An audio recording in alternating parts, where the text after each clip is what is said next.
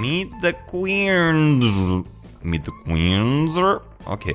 Ähm, es schreibt sich auf jeden Fall besser, als es sich sprechen lässt. Ähm, Hallöchen, liebe HörerInnen und ein herzliches Willkommen zur allerersten Episode von Popkultur Queers All-Star Edition.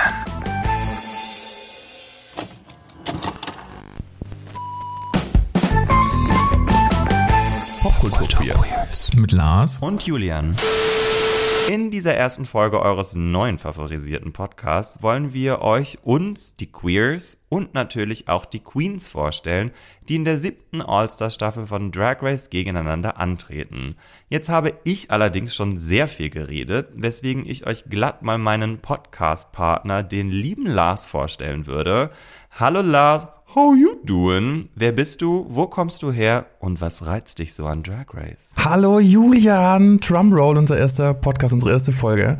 Ähm, ich bin Lars, ich bin 35. Meine Pronomen sind er, ihm. Ich wohne in Stuttgart und in Berlin und ich arbeite Luft holen als freier Autor für verschiedene Medien. Ich finde Popkultur und popkulturelle Referenzen wahnsinnig toll und wichtig. Und es gibt ja auch speziell für queere Menschen so viele Popkulturelemente, die zentral für diese Kultur sind, aber über die irgendwie nirgends gesprochen wird. Und ich würde sagen, das machen wir jetzt einfach ab sofort.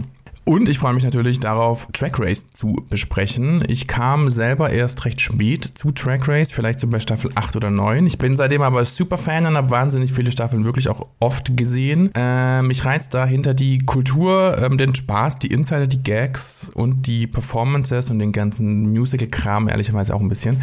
Die Runways nicht so. Aber da werden wir bestimmt noch drüber sprechen. Wie geht's dir? Wer bist du? Was machst du? Was magst du an Track Race? Ja, ich bin der Julian, äh, Berliner und bin 34 Jahre alt, also bin ich quasi das Bebe in diesem Duo.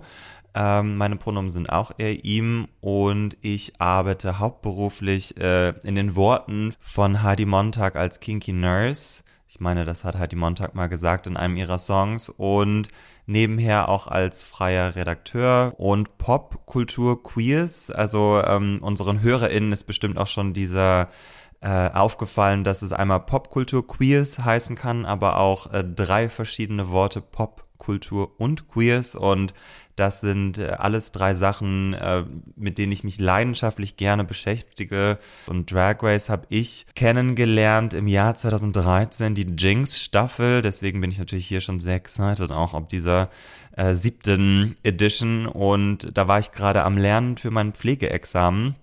Und da gab es ja schon fünf Staffeln zu diesem Zeitpunkt. Das heißt, ich habe sehr viel Zeit auf das Nachholen der Drag Race Staffeln verwendet und ganz, ganz wenig Zeit nur für äh, das Lernen, weswegen ich auch durch ein Examen durchgefallen bin. Aber das muss man hier jetzt nicht weiter ausweiten und genau. Wir kennen uns noch gar nicht, das ist vielleicht durchaus ein bisschen speziell. Wir kennen uns noch gar nicht so lange, nämlich vielleicht einen Monat oder sowas. Ich würde sogar sagen zweieinhalb Wochen oder so. ja, es auch fühlt wirklich? sich mehr an, weil wir tagtäglich miteinander im Kontakt sind, aber Richtig. Ja, es ist nicht so viel. Wir haben uns über, wir schreiben beide für das gleiche Online-Magazin und ähm, wurden so aufeinander aufmerksam, kannten uns nicht vorher und ähm, dann noch rausgefunden, dass wir gemeinsame Bekannte haben, speziell einen gemeinsamen Bekannten, nämlich kennst du meinen Freund auch ganz okay, weil ihr euch vor vielen Jahren mal ein bisschen gedatet habt, glaube ich. intim begegnet Intim sind. genau. begegnet seid, sehr schön. Wir kamen, wir kamen ins Sprechen und haben dann, kamen dann drauf, dass wir ähm, ähnliche Interessen haben, nämlich zum Beispiel ein großes Interesse ist äh, die, die, die Musik und alles andere, was dazu gehört von Britney Spears. Und ähm, eben viel Popkulturkram und Track Race und so weiter. Und so kamen wir ins Sprechen und haben uns überlegt, irgendwie wäre es doch schön, wenn man da auch in anderer Form nochmal drüber sprechen könnte. Und so kamen wir auf die Idee, einen Podcast zu machen. Aber ich fand ja, äh, was ich daran am reizendsten fand, war eigentlich, dass, glaube ich, einer von uns beiden so im Scherz mal gesagt hat, ja, äh, oh Gott, es gibt irgendwie noch gar keinen äh, Podcast, in dem auf- in deutscher Sprache die Drag Race Staffeln gerecapt werden.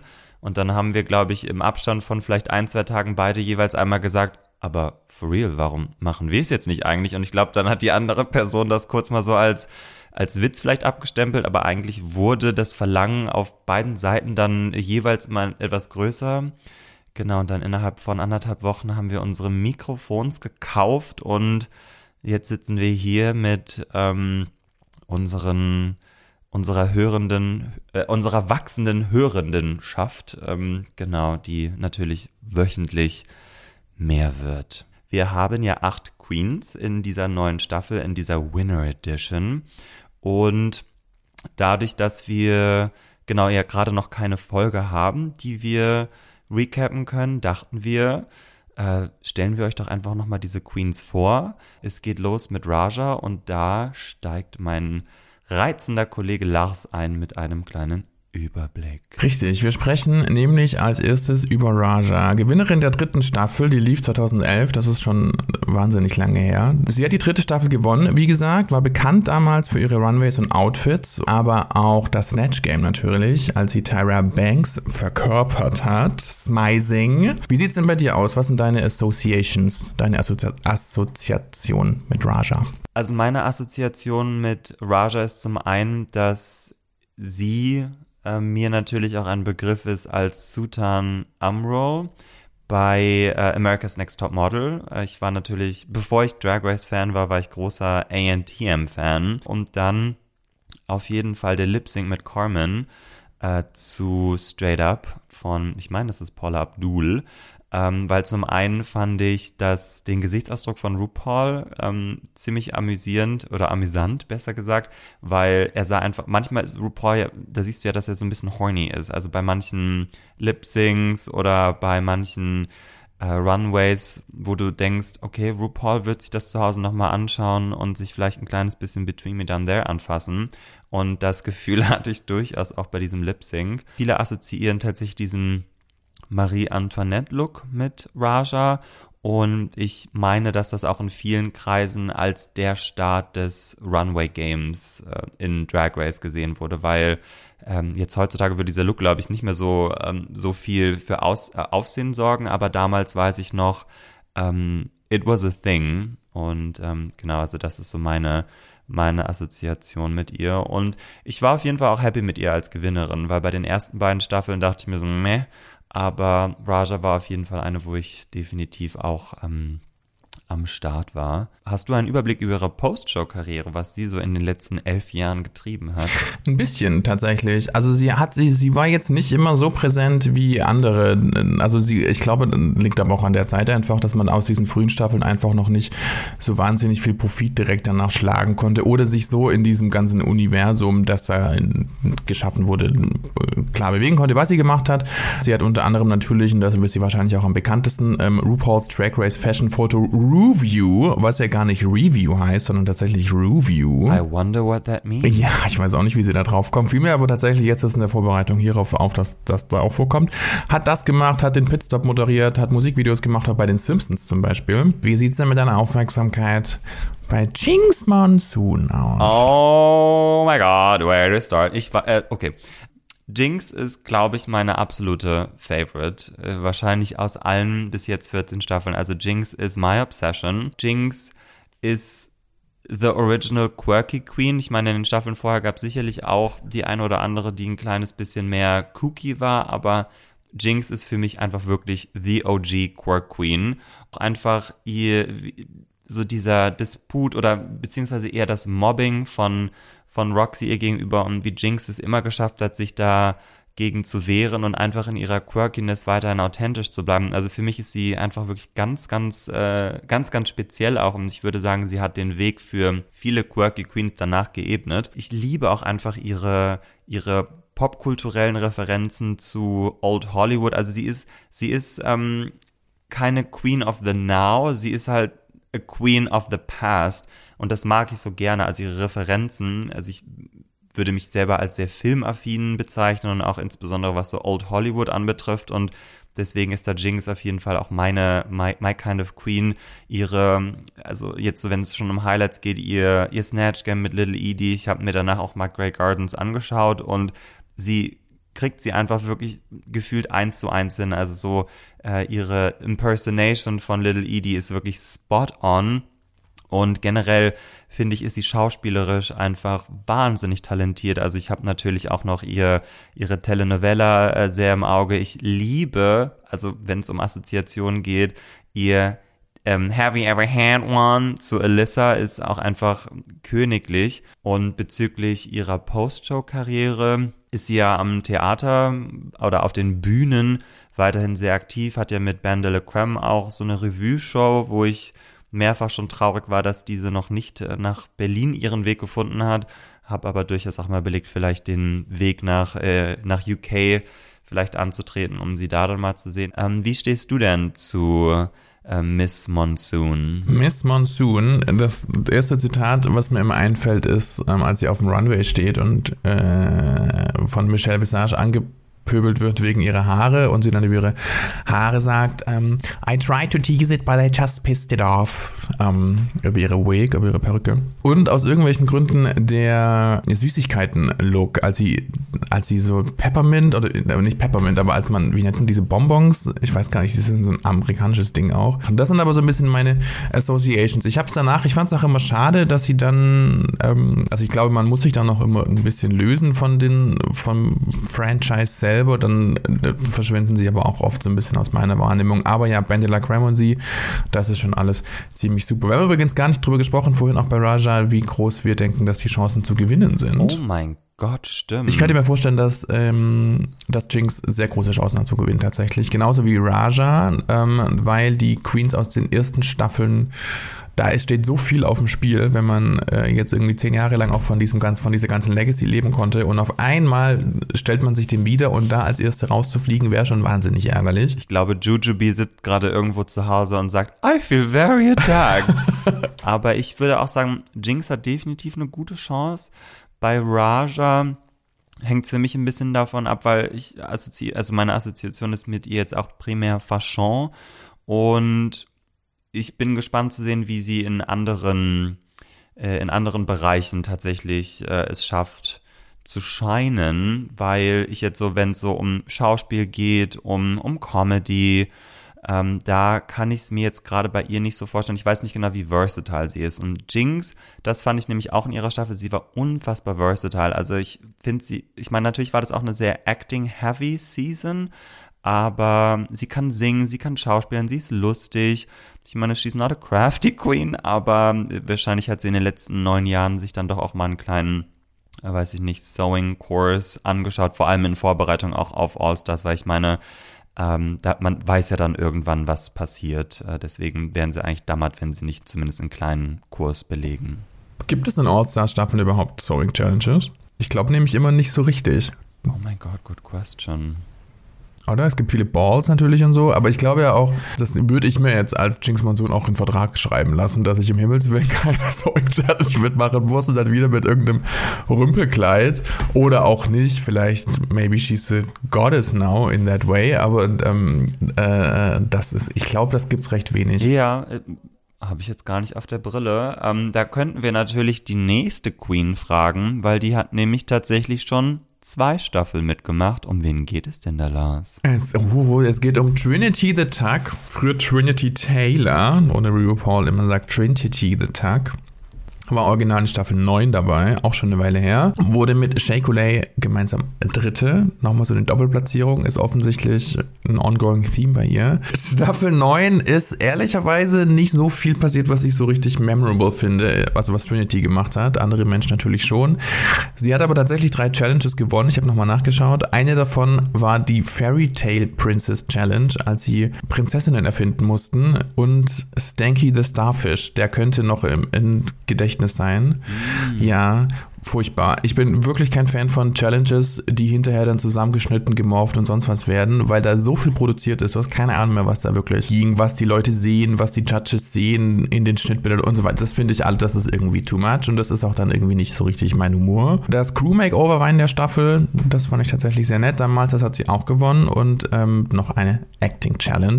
Das war es aber ehrlicherweise schon so ein bisschen. Sie war dann bei All Stars 4 das hat sie gewonnen mit ähm, Monet Exchange gemeinsam, die von vielen durchaus nicht so sehr gutierte äh, Doppelgewinner-Staffel, wie heißt das? Twinner, sagen sie im Englischen, glaube ich, immer. My Twinner. Da habe ich am allermeisten das Snatch Game of Love im Kopf noch, wie sie Caitlyn Jenner verkörpert hat. Ich meine, es ist jetzt auch schwierig auf der einen oder anderen Ebene, aber das, ist, das war einfach wirklich fantastisch. Das war alles 2019 erst. Es wirkt alles wahnsinnig lange her, ist aber erst drei Jahre her.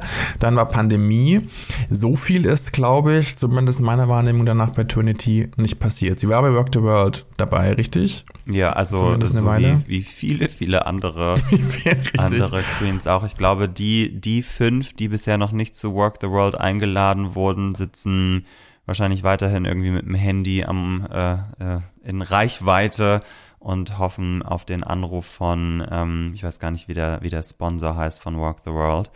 Aber ähm, ja, also ich meine, dass das schon äh, ein, eine Heavy Rotation an, an Queens ist. Wie ist deine Assoziation mit Trinity? Magst du Trinity nicht so?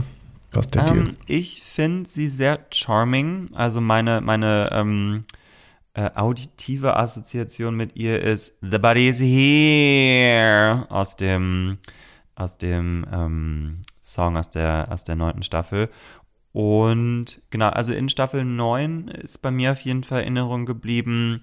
Äh, sie wurde da ja da auch äh, memifiziert. Das ist, als sie alle Stand-up machen. Ich weiß nicht genau, wer da den Fight miteinander hat, aber auf jeden Fall sitzt Trinity da mit ihrem, mit ihrem Bäuerinnen-Outfit, mit den, mit den zwei Zöpfen, dem Karohemd und sie saugt an ihrem, an ihrem Strohhalm und guckt so von links nach rechts, von links nach rechts. Und ich weiß noch, also das wurde auf jeden Fall sehr sehr iconic und ich habe es auch schon das eine oder andere Mal als GIF verschickt, wenn ich einfach Shooketh war. Genau aus der All-Star-Season ist auf jeden Fall bei mir auch in Erinnerung geblieben das Snatch Game. Ähm, und ja, ich fand auch ihr Beverly 90210 Ho, uh, The Pill Popping mhm. Mom, ähm, fand ich schon sehr unterhaltsam und ich, ich finde sie ich mag ihre Art ganz gerne. Also ich finde, sie ist sehr direkt, dabei aber auch sehr herzlich und natürlich äh, den Hintern kriegt man auch nicht mehr aus dem, aus dem Gedächtnis. Also ich frage mich, wie die sich in ihre Jeans reinschießt, weil also dieser Hintern ist ja wirklich ja, ja. unfassbar groß. That's a lot. Und Staffel 9 war ja auch ähm, so sehr lovey-dovey. Also abgesehen von dem Valentina Aja Clash gab es da, glaube ich, auch gar nicht so viel Streitigkeiten. Ich meine, es war auch die Staffel, die rauskam nach Orlando. Und ähm, das war ähm, auch eine Staffel, die manchmal so ein After-School-Special Special Charakter hatte, also wo aber ich fand das sehr angenehm. Also da wurde sich ich über, über ja. Essstörungen unterhalten und wie gesagt über Orlando und generell so über den, den, den Zustand auch in der queeren Community, ähm, so mit all seinen Highs and Lows. Und also ich mochte die neunte Staffel sehr gerne. All das finde ich manchmal schwierig, einfach wegen dieses äh, Systems, dass die Queens sich gegenseitig ausbooten. Aber hm. das ähm, Genau, ist nur my personal opinion. Where are the jokes ist natürlich auch noch. Ähm, oh mein Gott. Trinity, ja, ja, ja. Where are the jokes? Das lebt jokes? ja tatsächlich auch bis heute neu. Ja. Where are the jokes? Und vor allem, ja. sie ist ja selber total gebombt, ne, bei der, bei der, ähm, bei der Roast oder ähm, Stand-Up Comedy Challenge. Aber ja, sie ist auf jeden Fall ein super Talking Head auch. Also sie ist ein guter, guter Season Narrator auch. Die Confessionals sind super, das stimmt. Ja, da hat man ja. wirklich sehr viel Spaß. Ich ja. würde sagen, Trinity hat gute Chancen, sich im oberen Mittelfeld zu platzieren. Ich glaube mhm. nicht, dass sie gewinnt. Ich kann mir ehrlich gesagt nicht vorstellen, dass eine All-Star-Gewinnerin diese Staffel gewinnt. Ähm, deswegen Top 4 würde ich jetzt sagen, was ja schon bei 8 Queens die Hälfte ist, aber ich würde sagen oberes Mittelfeld, aber nicht weiter. Was ist deine Einschätzung? Ich glaube, sie ist lange dabei auf jeden Fall und ich glaube, man versucht jetzt auch so ein bisschen diesen herbeigeschriebenen oder herbeigeredeten mhm. Twist mit Money Exchange, kommen wir ja gleich zu, ja. Ähm, das so ein bisschen zu klären. Also das wird auf jeden Fall Antrieb sein, könnte ich mir vorstellen. Wer wird da jetzt besser abschneiden von den beiden? Gewinnen wahrscheinlich nicht. Also als nächstes kommt Miss Chiching Monet Exchange war originally in Staffel 10, wo sie, ich habe gerade nochmal nachgeschaut, keine einzige Challenge gewonnen hat, was ich wirklich eskandalo finde. Und ja. ähm, genau, hat dann mit Trinity zusammen die vierte Staffel On All Stars 2019 gewonnen.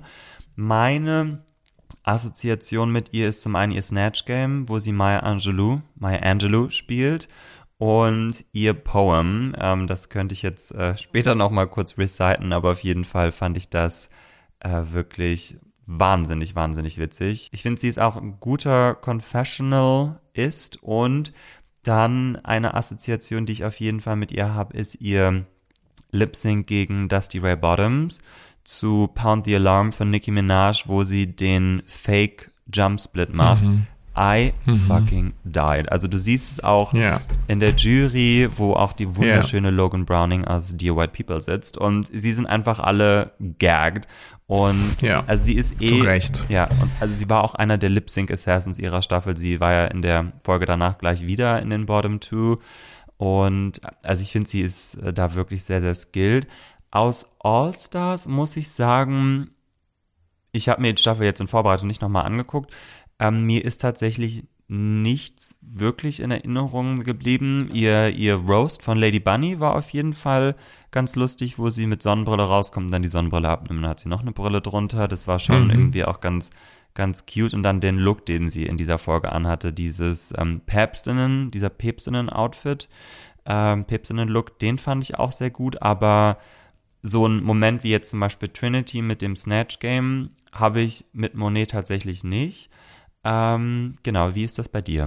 Ich habe da nur einen Moment. Also für mich ist, also ich mag Monet sehr tatsächlich. Ich, sie ist schon wirklich sehr charmant. So, die ganze, also in beiden Staffeln finde ich.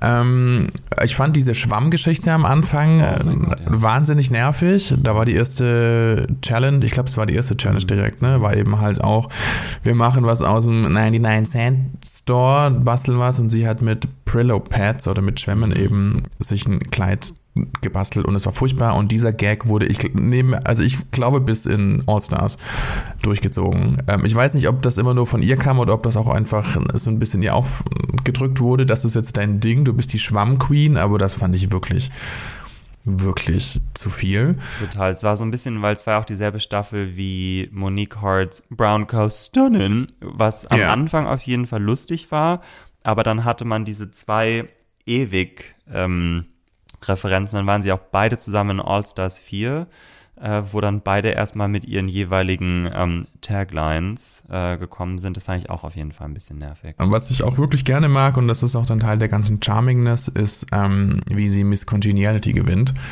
und es glaube ich wirklich nicht glauben kann, ähm, dass sie das jetzt gewonnen hat und dann völlig überrumpelt. Und das ist dann ja auch immer, ich meine, wir wissen alle, wie die Crownings-Momente, dass das alles vorab produziert wird und dass das alles ja. auch gespielt ist. Aber das war tatsächlich ein echter Moment, weil das, glaube ich, einfach tatsächlich nur einmal gedreht wird.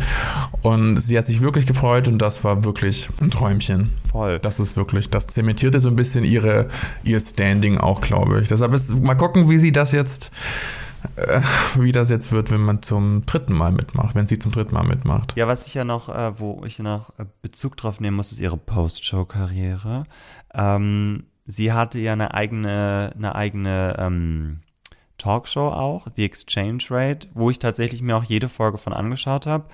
Hab ähm, ich nie ähm, gesehen. Bei, bei YouTube gibt es die und sie hatte also zeitgleich ungefähr auch mit der, mit der neuen Version von The RuPaul Show und Monet ist einfach eine wahnsinnig talentierte Interviewerin, was ich finde, mehr, ähm, man auch merkt bei, beim Pitstop. Also sie ist einfach mhm. so charming, so relatable. Sie schafft sich auf, auf jeden Gast, jede Gästin auch einzustellen und sie, sie ist einfach wahnsinnig lustig und ich finde auch, also sie ist ja auch sehr erfolgreich mit Bob zusammen, Sibling Rivalry und dann haben sie auch noch ähm, Sibling mhm. Watchery, meine ich. Ähm, und also sie ist ein, also ich würde sagen, sie ist von allen All-Star-Gewinnerinnen, die jetzt in der siebten Staffel dabei ist, die mit der größten Chance tatsächlich zu gewinnen. Weil ich finde. Glaubst du? Ja, Echt? weil ich finde, sie ist von allen acht mit die erfolgreichste. Also, das ist jetzt meine Aha. persönliche Einschätzung. Sie hat jetzt nicht die meisten Follower, ähm, also ist da in ganz mhm. guter Gesellschaft, ähm, eigentlich mit, mit ein paar anderen noch zusammen, mit ihren 1,1 Millionen.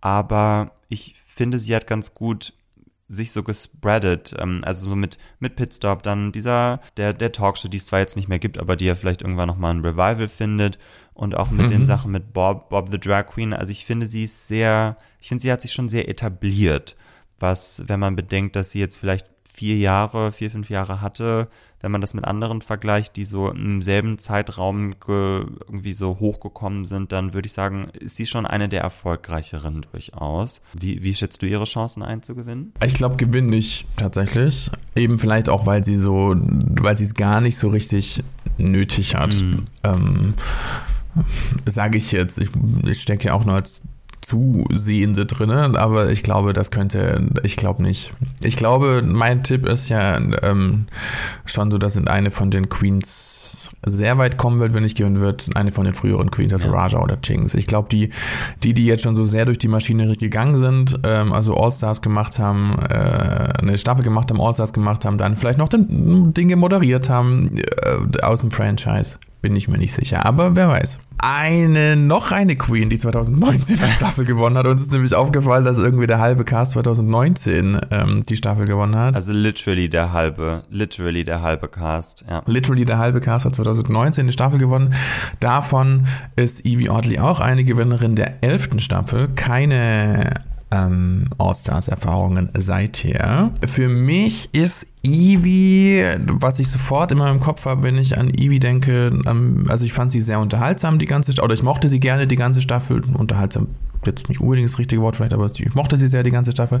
Der Finallook war natürlich crazy. Sie war, hat über ihre Krankheit gesprochen oder über ihre körperlichen Conditions gesprochen irgendwie und das war, glaube ich, auch so ein bisschen eine von den ersten, wo das auch recht behutsam mit umgegangen ist und sich nicht lustig darüber gemacht wurde, wie das bei Jinx ja noch war in der fünften Staffel. Evie hat tatsächlich nur eine Challenge gewonnen in ihrer, in der, in der ganzen Staffel und das auch noch mit Scarlet Envy zusammen, also gar nicht mal alleine. Das war die Good Girl Get Out Challenge Challenge, Acting Challenge. In ihrer, einer ihrer Final-Challenges, ich weiß gar nicht mehr, wie das Finale genau war, es war auch ein Lip-Sync for The Crown, glaube ich, hatte sie Free Britney auf ihren Panties stehen. Ja, und da sind wir natürlich beide, yes, Winner, yes. Yes, Queen, bitte gewinnen, hat sie auch. Ich freue mich sehr.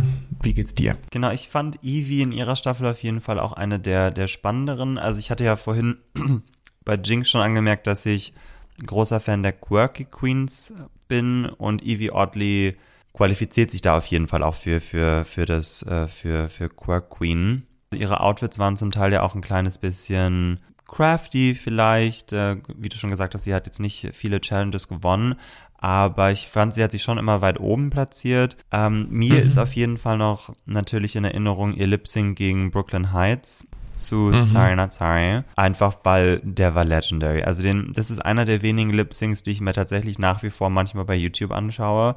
Einfach auch, weil ich großer Fan von Veep bin und in der Folge sind ja Tony Hale und Claire Duval von Veep auch da und deren Reaktionen auf das, was da auf der Bühne passiert, hm. äh, ist einfach wirklich der Wahnsinn. Auch wie äh, Sugarcane sagt, Cirque du Soleil oder Come on, Cirque du Soleil. Ähm, also das fasst das für mich sehr, sehr gut zusammen.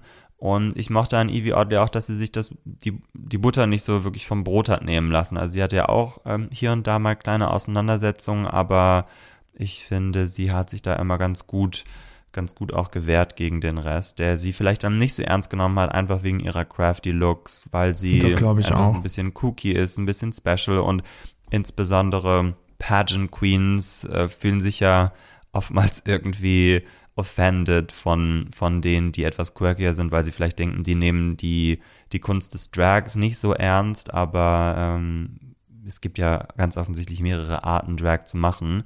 Und äh, Evies ist auf jeden Fall sehr speziell, weswegen ich sagen würde, dass ihre, hm. ihre Chance zu gewinnen vielleicht auch gar nicht so gering ist. Auch ihre Post-Shock-Career habe ich jetzt gar nicht auf der Brille aber ähm, ich glaube, sie könnte überraschen. Ich glaube auch, sie hat gute Chancen zu gewinnen tatsächlich. Oder zumindest sehr weit zu kommen.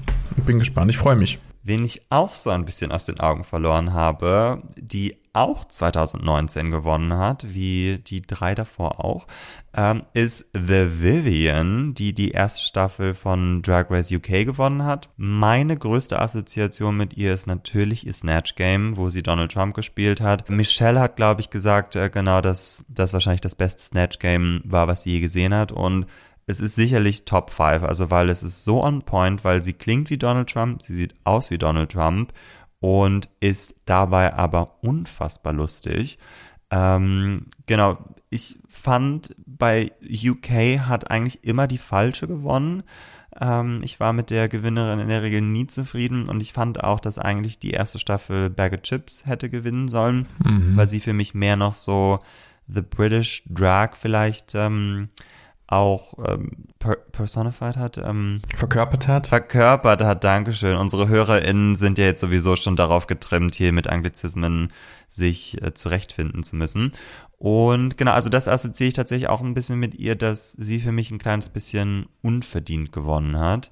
Und jetzt so bezüglich Post-Show-Karriere, genau, habe ich nicht auf der Brille. Sie hatte eine Christmas-Tour in UK, auch eine Drag Race-related Christmas-Tour, also quasi Work the World, the Christmas Edition.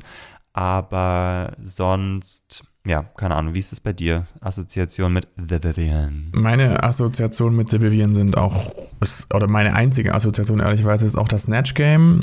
Ähm, das war ja auch sehr gut. Das war damals halt auch so eine Trump-Zeit. Leider wird es damit auch untergehen, vermutlich. Also man hat sich so sehr satt gesehen an Trump und ist auch froh, dass, dass diese Zeit vorbei ist, würde ich jetzt mal sagen. Und dann wahrscheinlich geht ihr Snatch Game damit so ein bisschen unter ähm, oder, oder versinkt damit so ein bisschen in der Versenkung. Die UK-GewinnerInnen gewinnen ja immer diese Show in Hollywood. Das floppte, glaube ich, auch gewaltig, wenn ich es recht verstanden habe, wenn es überhaupt je fertig produziert wurde. Ich glaube, da kam auch so ein bisschen Corona dann dazwischen. Also ich fand sie auch nie doof oder sowas, aber, aber ich hätte mich auch über Bagger Chips mehr gefreut. Fand Bagger dann aber bei UK vs. The World auch unangenehm. Ähm, also von daher, ja, wenig, wenig Assoziationen, wenig verfolgt. Ich war, glaube ich, nicht mal auf ihrem Instagram-Profil. Kein einziges Mal. So die Gewinnchancen von The Vivian rechne ich jetzt eher gering ein oder schätze ich eher gering ein, ähm, weil ich weiß nicht, ich habe das Gefühl, dass es einige Ebenen gibt, auf denen sie vielleicht noch ein bisschen grün ist und ich kann mir auch irgendwie nicht vorstellen, dass, dass einer aus UK diese, diese Staffel gewinnt. Ich meine, kann natürlich immer passieren, aber jetzt hat ja bei UK vs. The World erst Blue Hydrangea gewonnen. Und ich kann mir vorstellen, dass The Vivian eigentlich eine derjenigen ist, die relativ weit zu Beginn rausfliegt. Und speaking of, ähnliches kann ich mir tatsächlich auch bei der nächsten vorstellen. Erzähl uns doch ein bisschen mehr über die Queen, die dann 2020 gewonnen hat. Wir haben jetzt nach einer halben Stunde das Jahr 2019 verlassen, genau, und haben jetzt noch äh, zwei Queens vor uns. Äh, Jada Essence Hall, Gewinnerin der Staffel 12. Leider so ein bisschen die verlorene Staffel, habe ich das Gefühl, ähm, weil da war einfach wirklich da, ähm, das ist das Corona-Jahr 2020 gewesen und ähm, da verpuffte viel ähm, Leider auch, muss man sagen. Ich fand die Staffel nämlich an sich recht stark. Also so, ähm, fand, da waren viele Menschen dabei, die ich gerne mochte. Es gab ja auch die eine oder andere Controversy in der Staffel, aber das verpuffte dann am Ende echt mit diesen Zoom-Geschichten, ähm, die damals nicht besser möglich waren. Das war ja wirklich acht Wochen, zehn Wochen nach dem ersten Lockdown und sowas. War dann so, ist schade drum, hat, glaube ich, sehr dafür gesorgt auch, dass sie so ein bisschen hinterher hinkt oder dass sie nicht so ganz auf der Höhe ist oder nicht so sehr den Stardom genießt, vielleicht schon wie die anderen GewinnerInnen das unter Umständen tun. Choices 2020 war natürlich irgendwie, ähm, bleibt dabei im Kopf, Look Over There. Mhm da mochte ich aber Jeff Goldblum fast noch ein bisschen lieber, der so völlig im Queer Wonderland saß und überhaupt nicht mehr wusste, was da mit ihm geschieht eigentlich. Sie hat noch das Superfan Makeover gewonnen und sie hat äh, die You Don't Know Me Bob Fosse Geschichte am Anfang gewonnen durch ein Lip Sync. Das war ja diese Two Openings, Two Premiers Sache. Yo, ähm, alles okay, alles schön, not my favorite. Ich glaube auch, wenn man sich so ein bisschen die Promo-Geschichten anschaut, die es schon gibt und die Pressweek-Sachen und so weiter, ich könnte mir vorstellen, sie ist nicht so wahnsinnig lange dabei. Aber das ist nur eine, mein Gefühl. Was denkst du denn? Ich schätze es ähnlich ein. Also ich, äh, also sie tut mir schon irgendwie leid, weil, wie du schon meintest, ähm, die zwölfte Staffel ist ein bisschen The Lost Season und ich glaube, sie hat auch wirklich nicht einfach gehabt, weil ich meine schon, dass die Staffel eigentlich darauf ausgelegt war, dass Sherry Pie gewinnt. Dann gab es da natürlich die, die äh, Controversy und ich glaube, dass Gigi Good einfach so eine ähm, krasse Fangemeinde hat und hatte, dass Jada da sehr gegen den Strom ankämpfen hm. musste. Hm. Und auch beim bei diesem E-Table Talk fand ich, wirkte es sehr so, also sie hatte nicht so richtig die, die Connection zu den anderen Queens. Also sie hat es versucht mit, mit äh, kleinen äh, snappy, snappy Kommentaren und so weiter, aber sie wirkte da not in her league. Also es, sie wirkte so ein kleines bisschen wie The Odd One Out. Ich bin gespannt, wie es jetzt in der Staffel ist, aber ich könnte mir vorstellen, dass sie tatsächlich sogar als erste vielleicht rausfliegt. Jada, ach ja. Naja. So, eine haben wir noch. Shay Coulee. Mhm. Und bitte. Slay Coulee. Slay Genau, Shay Coulee war auch in Staffel 9 zusammen mit Trent und hat ja dort sehr sehr überraschend nicht gewonnen, weil ähm, Sascha Velour sich beim Finale dazu entschieden hat, Rose Petals unter ihrer Perücke zu verstecken und da war dann einfach die Reise von Shea Coulee zu Ende. Ich glaube auch, dass sie bis heute tatsächlich beim Anblick von Rosen äh, einfach anfängt zu schreien. Genau, Trigger Warning. Ja. Und hat dann aber letzten Endes die fünfte Staffel All-Stars gewonnen, wo ich der Meinung bin, die hätte eigentlich Jujubi, Ju Jujubi, äh, gewinnen sollen, aber Shea war auf jeden Fall keine keine nicht verdienende Gewinnerin. Meine Assoziation mit Shea also ich fand, sie hat die neunte Staffel eigentlich echt geowned, also sie und sie und Sascha Willow zusammen. Und wenn wir, wir haben ja vorher schon über einen Double Win gesprochen von Trinity und und Monet Exchange. Und ich finde tatsächlich Shay und Sasha waren so ahead of everyone else in ihrer, in der neunten Staffel, dass eigentlich die beiden auch durchaus hätten gewinnen können, weil ihre Looks waren echt on point. Ich finde, sie ist eine der, der vielseitigsten Queens auch. Sie kann Musik, sie kann Schauspiel, sie kann Looks. Also sie, sie bringt echt sehr, sehr viel zu Tisch.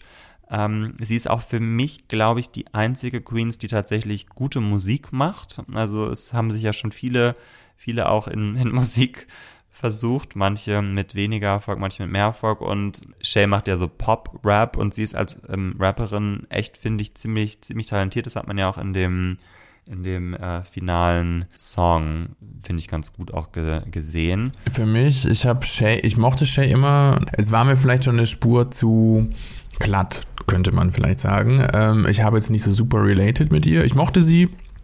Mir hat sie tatsächlich leid getan beim Staffelfinale der äh, neunten Staffel, als dann mit den Rose Petals unter Sascha Velours Perücke einfach klar war, ciao. Ich denke, ihre, ihre Chancen zu gewinnen, ich meine, sie hat ja gefühlt gestern erst die äh, fünfte ja. Staffel gewonnen. Ich meine, klar, es gab noch eine All-Stars dazwischen, aber das ist jetzt zwei Jahre her ich verstehe auch tatsächlich bei ihr, also bei ihr würde ich sagen, verstehe ich die Motivation am wenigsten. Ähm, klar, mhm. ähm, Jada Essence Hall hat im selben Jahr auch gewonnen, aber sie hatte einfach nicht so die Zeit, sich tatsächlich zu etablieren, einfach wegen Roni und so weiter. Aber bei Shea Coulee, äh, ich finde, man musste als Queen auf jeden Fall auch aufpassen und Jujubee hat da bestimmt schon auch eine eine äh, wissenschaftliche Arbeit drüber geschrieben, dass. Oder nicht. Oder nicht. Mal schauen, ob sie in der nächsten All-Stars wieder auftritt oder vielleicht dann doch wieder in regulären es versucht. Aber das waren jetzt quasi die Queens, die sich äh, in diesen Cast äh, rein kutschiert haben. Wir haben uns natürlich auch gefragt, welche Queens äh, an Gewinnerinnen wir gerne vielleicht zusätzlich oder stattdessen gesehen hätten. Gibt es welche, die du, also wo du wo dir die Kinnlade runtergefallen wäre, wo du gedacht hättest, oh my fucking God, yes. Müssen das ehemalige GewinnerInnen sein? Ja klar, es ist ja die All-Winners-Season, Lars. Na klar. Dann hätte ich mich, glaube ich, am meisten über Trixie Mattel gefreut. Und Bob und Simone auch. Aber bei Simone war gerade auch erst, also das ist ja auch jetzt irgendwie erst letztes Jahr gewesen, von daher gut verhört, dass sie nicht dabei ist. Bob hätte ich gerne gesehen, ist aber, glaube ich, auch mittlerweile vielleicht brauch's auch gar nicht, ist ja so auch einfach all over the place. Und äh, aber Trixie, Trixie hätte ich schön gefunden. Ich glaube aber, dass Trixie, weiß ich nicht, ähm, auch einfach wahnsinnig genug anderes zu tun hat und wahnsinnig erfolgreich ist, zumindest äh, in der Außenwahrnehmung. Und du? Auch eine Queen, die es definitiv nicht nötig hat, aber ich hätte gerne Bianca gesehen. Das hätte ich, glaube ich, ganz cool gefunden, auch wenn sie natürlich auch vielleicht ein kleines bisschen einseitig ist. Ich meine, sie ist als Comedy Queen natürlich sehr sehr erfolgreich, auch wenn ich sie zweimal gesehen habe, tatsächlich auch hier in Berlin und ihre Shows. Also ich finde, sie wird langsam ein kleines bisschen sehr, sehr repetitiv. Also es ist, ähm, also ihr findet das Rad jetzt nicht mehr neu, sie hat ihre Nische gefunden. Trixie und Alaska hätte ich, glaube ich, ganz spannend gefunden. Alaska, natürlich. Und Bob und Monet zusammen in einer Staffel wäre, glaube ich, echt unfassbar spannend. Ähm, Bob the Drag Queen hat ja äh, irgendwo gesagt, dass er tatsächlich keinen Anruf bekommen hat. Also er wurde nicht gefragt. Hat er wohl gesagt, genau. Und dann gab es aber Menschen, die gesagt haben, ja gut, vermutlich will man das jetzt ja nicht nur einmal machen. Das ist eine All-Winner-Geschichte und dann braucht man natürlich noch ein paar. Und aber aus dem International Game, ich hätte es spannend gefunden, Priyanka zu sehen. Die hätte ich mir gerne auf einer etwas international oder auf der auf der RuPaul-Ebene tatsächlich gewünscht. Genau, die fand ich nämlich in ihrer Staffel eigentlich ganz lustig, ist für mich danach aber auch komplett in der Versenkung verschwunden. Und ich habe sie einmal im Nicole Byer Podcast gehört und da wirkte sie auch nicht so ganz happy, aber das war auch irgendwie in, in der Mitte von Corona und da ging es uns ja allen nicht so gut vielleicht. Ja, Alaska habe ich tatsächlich auch gerne gesehen nochmal, das ist völlig richtig. Ähm, wieso hatte ich die denn jetzt nicht auf dem Schirm? Ich finde es manchmal schwierig, auch die All-Stars als Gewinnerin. Also man hat die, also ich assoziiere Alaska eigentlich auch mehr mit Staffel 5 Genau. und dann ähm, die All-Star Staffel 2, auch wenn sie der Cast war der Wahnsinn, aber ich kann mir die auch nicht nochmal anschauen, einfach wegen, äh, weil Roxy da von Alaska Talk bis ins Finale gezogen wurde, anstelle von Alyssa oder Tatiana. Also Ach, das kann ich dieser Staffel auch einfach Ja. nicht verzeihen, weswegen ich mir die auch wirklich nur einmal angeschaut habe, auch wenn das Talent undeniable ist. Das sind sie. Das sind die Queens. Das sind sie. Das sind unsere acht Queens. Und jetzt ähm, einfach mal fernab von, wer denken wir, wer gewinnt, wer von den acht ist dein Favorite? Auf wen freust du dich am meisten? Ich freue mich tatsächlich auf Monet, wobei ich da ein bisschen das Gefühl habe, man weiß schon, wie es läuft. So, ich freue mich auf Jinx. Da bin ich tatsächlich sehr gespannt, wie sie das alles entwickelt hat. Auf Raja. Das war's. War jetzt auch schon die Hälfte. Genau. Und du? Ja, es ist jetzt sehr, sehr langweilig, aber bei mir sind es tatsächlich exakt dieselben drei. Ähm, weil Jinx sowieso, weil ähm, Favorite. Und Monet mag ich auch einfach wahnsinnig gerne. Die sehe ich einfach sehr, sehr gerne. Die macht mir, macht mir viel Freude. Und Ja. bei Raja bin ich einfach gespannt, wie, wie vielseitig sie sich da tatsächlich präsentieren kann. Beim Rest, ja, auf Evie Oddly bin ich, glaube ich, auch gespannt. Also es ist jetzt nicht mein Favorite, aber da bin ich einfach gespannt, was sie, was sie so äh, zeigt. Genau, aber generell freue ich mich auf jeden Fall auf die Staffel. Und man muss ja auch sagen, dass die Promo-Maschinerie für diese Staffel wirklich unfassbar ist. Also ich habe, ähm, also sie waren jetzt irgendwie auch bei The View, dann ähm, haben sie gerade alle Schaufenster bei, bei Saks in New York, Jeder ein eigenes Schaufenster, ne? Ja. jeder ein eigenes Schaufenster, ähm, Schaufenster. Ich weiß gar nicht, ob es die erste ist, die bei Paramount läuft. Nee, die zweite, die letzte lief auch schon. letztlich auch schon. Und äh, ich denke, dass die Viewerzahl, Viewerinnenzahl wahrscheinlich hier nochmal äh, die vorigen Rekorde brechen wird. Und ähm, ja, ich bin gespannt auch. Die, die GastjurorInnen, ähm, ein paar sind ja schon bekannt, äh, finde ich auch Mhm. sehr spannend. Also Naomi Campbell freue ich mich natürlich unfassbar doll. Ich glaube, es wird auf jeden Fall ein Viewing Experience und wir haben nicht gelogen, als wir gesagt haben, dass es eins der queeren popkulturellen Highlights dieses Jahres sein wird. Ist es wirklich? Ich glaube, also da ist jetzt ja auch eben wahnsinnig viel Geld dahinter einfach so, ähm, nicht mehr zu vergleichen mit den frühen Staffeln. Und ich glaube, ähm, die ziehen das wieder wahnsinnig in die Länge. Die holen nicht acht dieser Menschen und diese ganzen Gaststars und so weiter für eine Staffel mit sechs oder acht Folgen. Das kann ich mir tatsächlich nicht vorstellen. Vielleicht doch, aber ich glaube, es wird Twists and Turns. Ich meine, die letzte All-Stars-Staffel hatte die, die Lip-Sync Extravaga- Extravaganza, also Silky Nutmeg Ganache's Redemption-Folge so. Ähm, was, es wird Ähnliches geben, wenn man das immer, wenn man diese ganzen Dinge anfängt, muss man das ja auch irgendwie durchziehen. Ich freue mich wirklich sehr. Das wird wirklich echt super. Ja, und vor allem haben wir jetzt auch wirklich jemand anderen, mit dem wir all diese Excitement teilen können. Ja. Nun heißt unser Podcast ja nicht umsonst Popkultur Queers. Daher teilen wir am Ende einer Folge je einen Popkultur Queers Moment der letzten Woche. Das kann mit Pop, mit Kultur, mit Queers oder allem zusammen zu tun haben. Und deswegen würde ich jetzt auch gleich mal den Lars fragen, was war dein äh, Popkultur-Moment, Popkultur-Queers-Moment der letzten Woche? Mein Popkultur-Queers-Moment war ganz klar. Ich habe äh, das Finale der Andy Warhol-Doku geschaut diese Woche auf Netflix. Und ich habe immer das Gefühl, und deshalb ist es auch, äh, und das finde ich immer so ein bisschen schade, ich habe das Gefühl, diese Doku geht so ein bisschen unter. Hast du sie gesehen? Tatsächlich nicht. nein. So sieht's nämlich aus. Eine Doku über Andy Warhol, passenderweise, ähm, von Ryan Murphy, basierend auf den Andy Warhol Diaries von Pat Hackett, die tatsächlich sich mit Andy Warhol immer unterhalten hat, ähm, so Ende der 70er, Anfang der 80er oder die ganzen 80er durch vermutlich, mit ihm telefoniert hat, abends immer. Er hat ihr, er hat sie benutzt quasi als sein, als sein, sein ausgelagertes Diary. Sie hat das alles mitgeschrieben und hat dann nach seinem Tod Anfang der 90er äh, das als Buch in Buchform veröffentlicht. Gab es jetzt auch die eine oder andere Controversy, aber jetzt kam das eben raus als als Doku auf Netflix gemacht von Ryan Murphy, der erst so ein bisschen der Queer-Beauftragte bei ähm, Netflix zu sein scheint. Ähm, Das ist aber natürlich alles, es ist wirklich wahnsinnig gut gemacht, finde ich.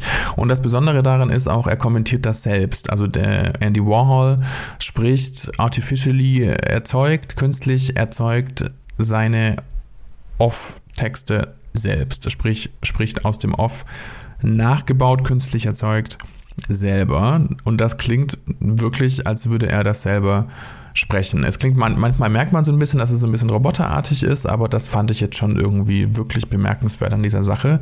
Und es ist wahnsinnig queer, es ist natürlich wahnsinnig poppig und popkulturell und so weiter und es ist wirklich gut gemacht und wirklich empfehlenswert. Ich verstehe immer nicht so richtig, warum das so ein bisschen untergeht. Vielleicht liegt es auch an meinem Netflix-Algorithmus, dass mir das einfach ständig reingedrückt wurde. Die ist auch noch gar nicht so alt, das kommt im April, März oder April raus. Sehr empfehlenswert, bitte schauen. Okay, ich werde es auf jeden Fall auf meine unendlich lange Liste, äh, Watchlist setzen. Ja, was ist denn dein Moment? Wir haben ja die, die Woche oder ich habe die Woche dich ja immer mal wieder geupdatet, auch wegen meines Popkultur-Queers-Momentes. Und zwar ist das die Band Muna, M-O-N-A.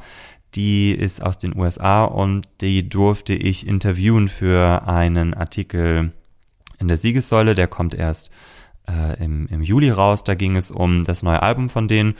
Und genau, die sind ja genau sehr, sehr queer. Die Musik ist sehr, sehr queer. Das ähm, Video zu deren erster Single des neuen Albums, Silk Chiffon, ist eine Hommage an Badame Cheerleader. Das ist ja so ein, ein queerer Kultklassiker aus den 90ern. Und in dem Video oder also in dem Song wird die Liebe zu einer anderen Frau besungen von der, von der weiblichen Sängerin. Und äh, auch in dem Video gibt es sehr, sehr vielen queeren Content und ich muss sagen, da dieses Video hat mir echt die Tränen ein kleines bisschen in die Augen schießen lassen, weil ähm, genau, ich bin jetzt Mitte 30, das heißt, ich bin in einer Zeit, oder ich habe in einer Zeit meine eigene sexuelle Orientierung erwecken oder wach werden spüren, als es mit der Repräsentation noch nicht so gut aussah. Das äh, kennst du ja vielleicht auch noch. Und da hat, also es berührt mich nach wie vor sehr, wenn ich diese unapologetic Representation von, äh, von queeren Personen sehe. Und die drei waren auch einfach so zuckersüß und zum neuen Album darf ich natürlich jetzt noch nicht so viel sagen, aber ich denke, das wird in den Wohnzimmern vieler, vieler queerer Menschen rauf und runter gespielt werden. Und deswegen kann ich die wirklich nur pitchen. Also Muna, M-U-N-A, show them some love. Wo würden uns denn HörerInnen finden, wenn sie uns im Internet suchen, lieber Lars? Da ist man am besten beraten auf Instagram natürlich und schaut mal auf Popkultur Queers in einem Wort ohne Punkte dazwischen vorbei. Da sind wir. Da wollen wir auch immer natürlich Content posten zu unseren einzelnen Folgen. Da findet man auch die Tipps nochmal verlinkt. Wir freuen uns, wenn ihr uns Menten folgen. Kommt zuhauf. Genau, wir freuen uns auf jeden Fall darauf, diese Staffel mit euch gemeinsam zu schauen und diesen Podcast, diese Reise dieses Podcasts äh, heute offiziell zu starten. Bis zum nächsten Mal. Tschüss. Popkultur Queers